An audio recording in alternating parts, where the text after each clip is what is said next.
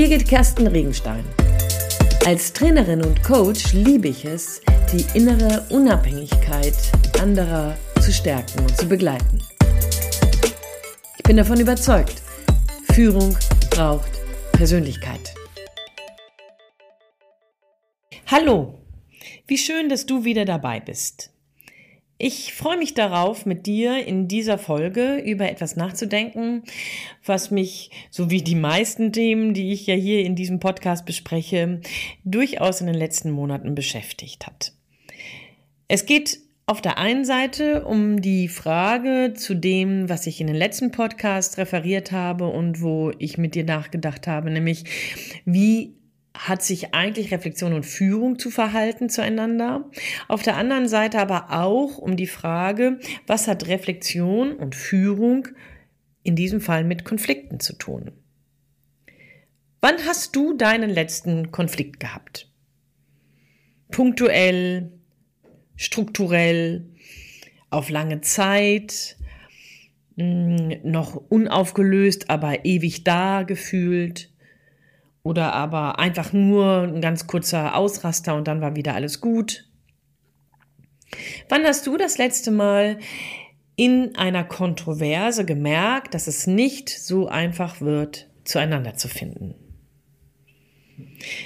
Ich persönlich erlebe das in meinen Beratungskontexten an ganz vielen Stellen zurzeit sowohl in ähm, betrieblichen Kontexten als aber auch in meinen ehrenamtlichen Kontexten, in denen ich unterwegs bin, erlebe ich, dass ähm, Konflikt scheinbar so selbstverständlich geworden ist. Und dabei gibt es äh, tatsächlich auch manchmal Verhaltensweisen, die ich, wenn ich mir so meine Durchschnittsberatungsarbeiten anschaue, meine Durchschnittscoaching-Arbeiten anschaue, ähm, dann sind das Verhaltensweisen, die ich so gehäuft in den letzten Monaten, also vielleicht in diesem Jahr tatsächlich antreffe, dass ich mich frage, hm, ob wir uns nicht alle maßgeblich verändert haben.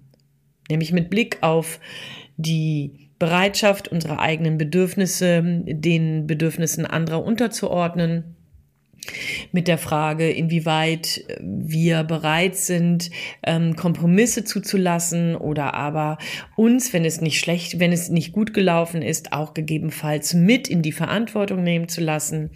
Ich erlebe das durchaus nicht selbstverständlich ähm, nicht als selbstverständlich, dass Menschen, die in Konflikten sind, die ich ähm, berate, die ich begleiten darf, mh, wirklich bereit sind, sich selbst auch als Teil der Konfliktsituation wahrzunehmen. Mich macht das nachdenklich und ich frage mich, wie leicht fällt mir das? Denn natürlich bin ich auch kein Engel, leider. Also solltest du das bisher gedacht haben, Fehlanzeige.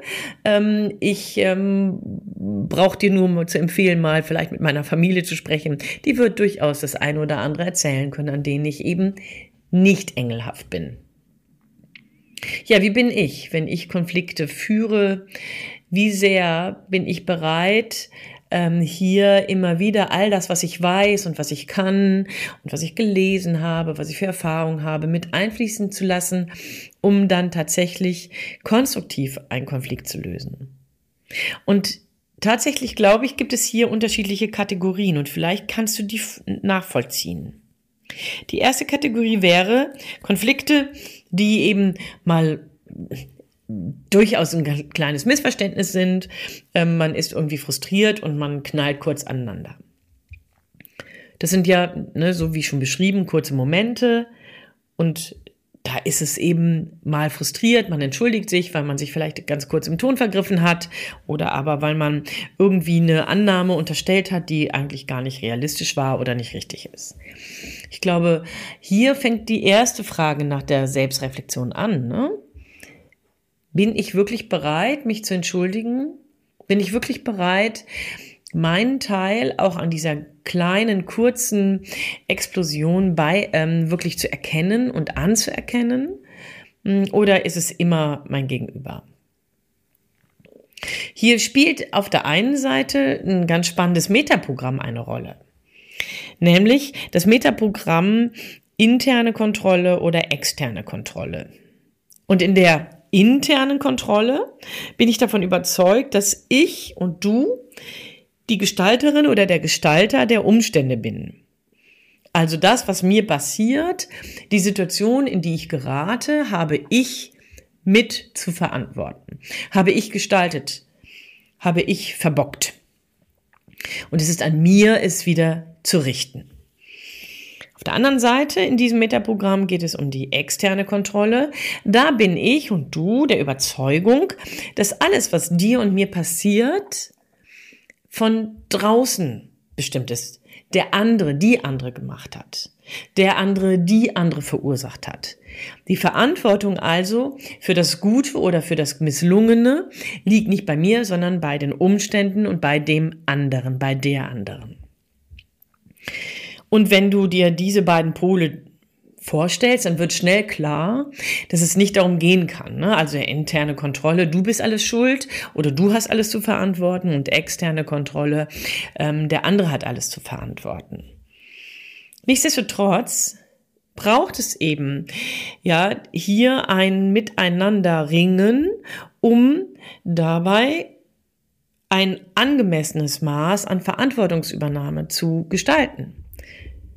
Das heißt, in meinem Programm interne Kontrolle bin ich allzu bereit, die Verantwortung zu übernehmen, die Selbstreflexion zu gehen und mich sofort zu entschuldigen für irgendetwas.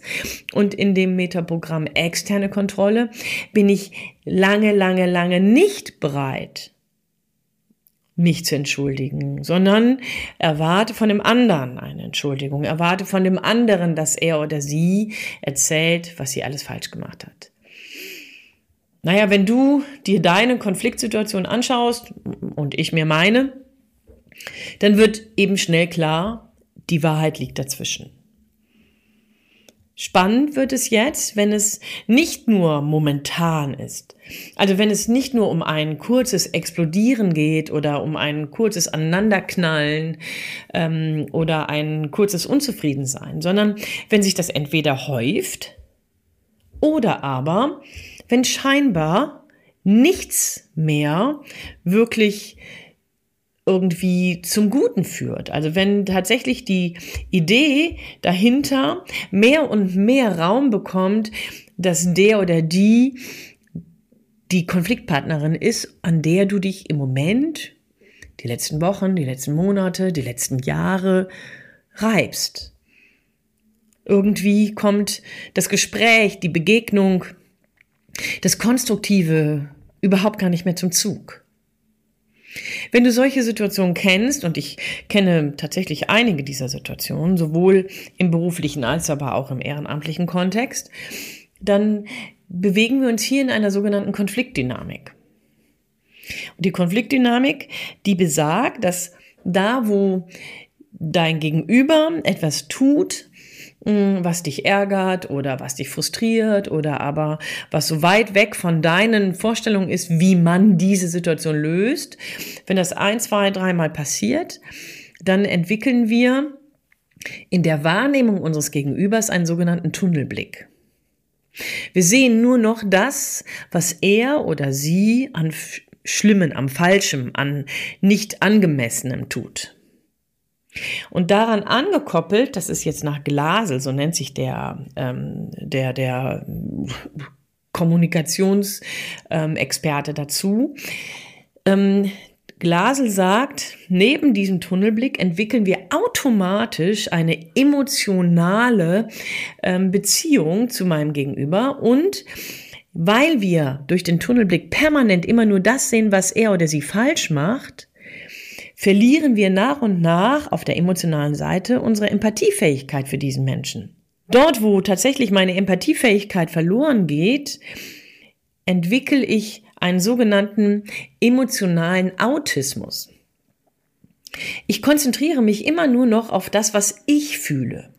Denn wenn ich mit dem Tunnelblick auf mein Gegenüber denke und, und schaue, dann sehe ich ihn oder sie eben als nervtötend, anstrengend, als unmöglich, als schrecklich, als ignorant, als selbstgerecht, als keine Ahnung was.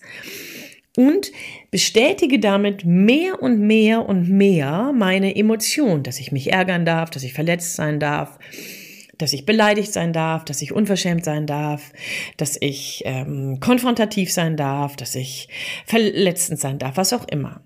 Das heißt, der Tunnelblick und der emotionale Autismus bedingen sich hier gegenseitig und sorgen dafür, dass mein Verhalten entsprechend stärker, schlimmer, extravaganter, kompromissloser, konfrontativer wird. Also wir sind hier tatsächlich in einer sehr unglücklichen Konfliktdynamik. Und wie gesagt, je länger dein Konflikt dauert, desto wahrscheinlicher ist es, dass sich das sehr, sehr stark manifestiert. Denn dein Verhalten selber sorgt dir dafür, dass dein Gegenüber eben dann auch mehr und mehr in den eigenen Tunnelblick gehen kann.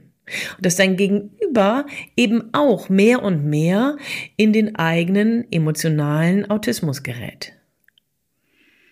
Also irgendwie eine ziemlich denkbar ungute Situation.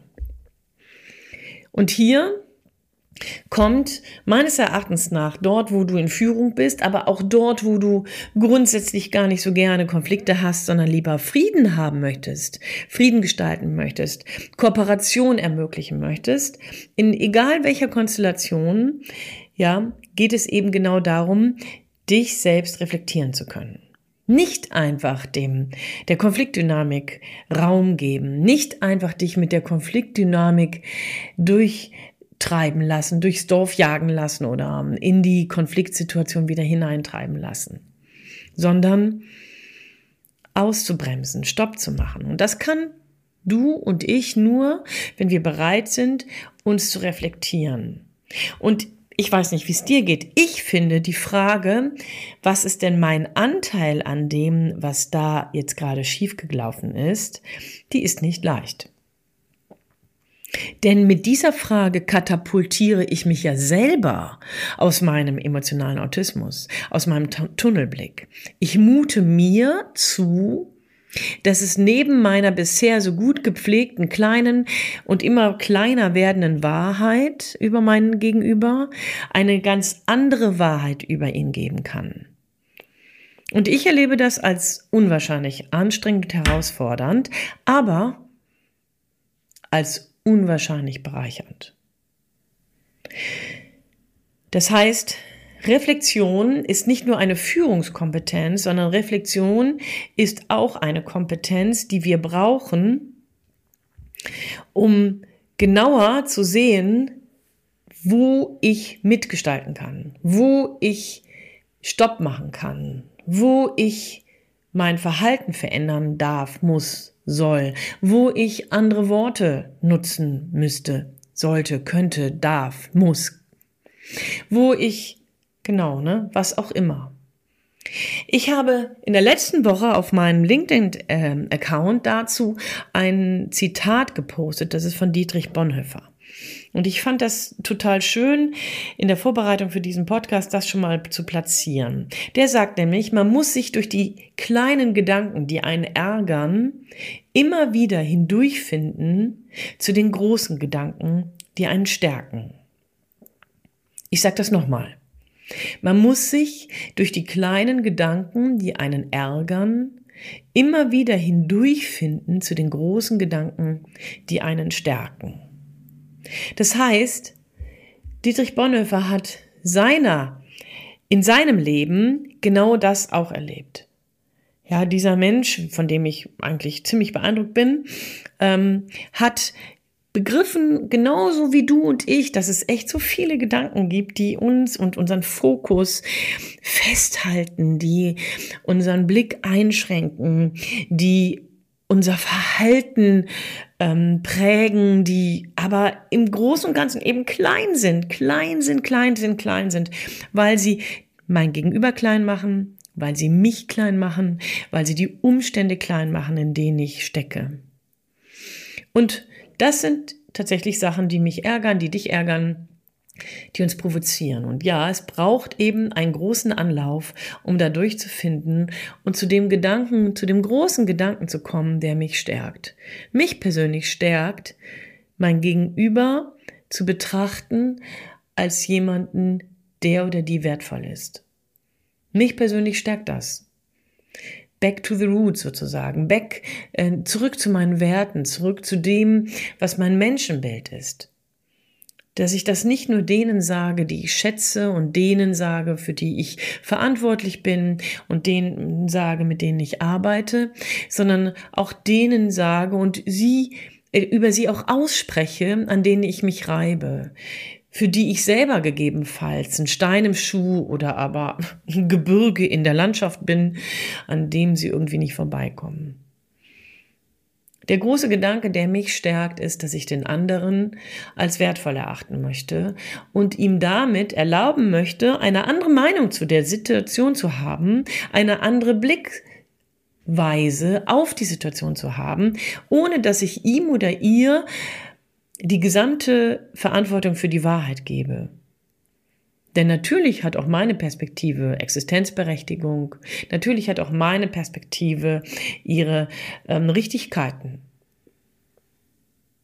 Der große Gedanke ist nach wie vor für mich, dass Kooperation sich lohnt, dass Aufeinander zugehen sich lohnt, das Miteinander ringen sich lohnt das einander aushalten sich lohnt. Und ich glaube, das mit dem Geschmack, der da dran ist, dass es eben anstrengend ist, dass es herausfordernd ist, mit dem Geschmack wird deutlich, wie sehr Reflexion für dich und für mich wesentlich ist, um tatsächlich unseren Alltag, unsere Beziehungen, unsere Führungsverantwortung zu gestalten.